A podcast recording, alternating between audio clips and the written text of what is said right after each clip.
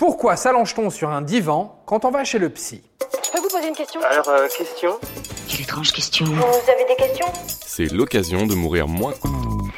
Si au Pictionary vous deviez faire deviner le mot psy, il y a fort à parier que vous dessineriez un barbu avec des petites lunettes rondes. Le barbu, eh ben ce serait Freud, non? Pas un hipster sorti de chez le barbier, non, pas du tout. Et si votre équipe était vraiment mal réveillée, vous ajouteriez sûrement dans un coin de votre œuvre un canapé. Mais vous êtes-vous déjà demandé pourquoi est-ce qu'on associait presque automatiquement les psys à leur divan? Avant tout, brisons un mythe. Beaucoup de psys n'ont pas de canapé dans leur cabinet. Même pas un petit Groenling ou un Omsmung déniché pas cher chez Ikea. Si vous vous apprêtez à entrer chez un psychologue ou un psychothérapeute, il vous proposera sûrement de vous installer dans un fauteuil. Où vas-tu avec ça Avec quoi Mon fauteuil. Je vous l'emprunte. Le divan, lui, est une tradition attribuée à la psychanalyse et plus particulièrement à son père fondateur, le barbu, Sigmund Freud. En effet, Dès les années 1890, ce cher Sigmund avait pour ses séances un rituel bien ficelé. Il s'installait en retrait sur une chaise et encourageait ses patients à s'allonger sur le sofa. Mais attention, ce n'était pas n'importe quel canapé. En l'occurrence, il s'agissait d'un divan victorien de crin qui lui avait été offert par une de ses patientes, Madame Benvenisto.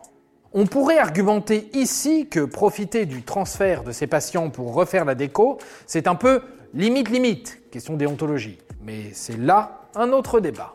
Revenons-en au divan. Sur son canapé cadeau, Sigmund avait posé des tapis cache-caille offerts par son cousin et toute une ribambelle de coussins.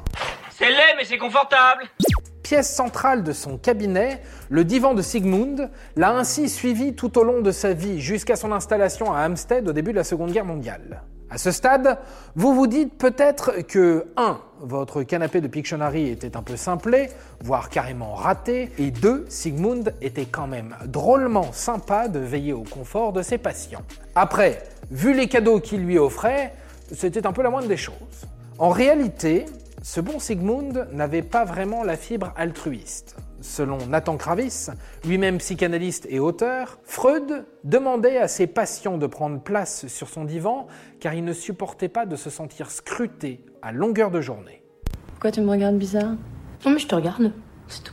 Alors certes, cette position favorisait peut-être le lâcher-prise, leur permettait de se détendre, voire de parler plus librement. Mais en tout cas, elle assurait surtout à Sigmund de ne pas voir leur trogne. Et même si on lui attribue aujourd'hui la paternité du canapé dans un cabinet de psy, Freud n'aurait pas non plus eu l'idée du siècle en allongeant ses patients. Selon Nathan Kravis toujours, la tradition de l'introspection affalée remonte en réalité à l'Antiquité. Ainsi, en Grèce, des hommes de la haute société étaient déjà invités à philosopher, étendus sur des divans, tout en sirotant un petit verre de vin lors du symposium. Toi, tu t'allongeais? Pourquoi Allonge-toi, tout court.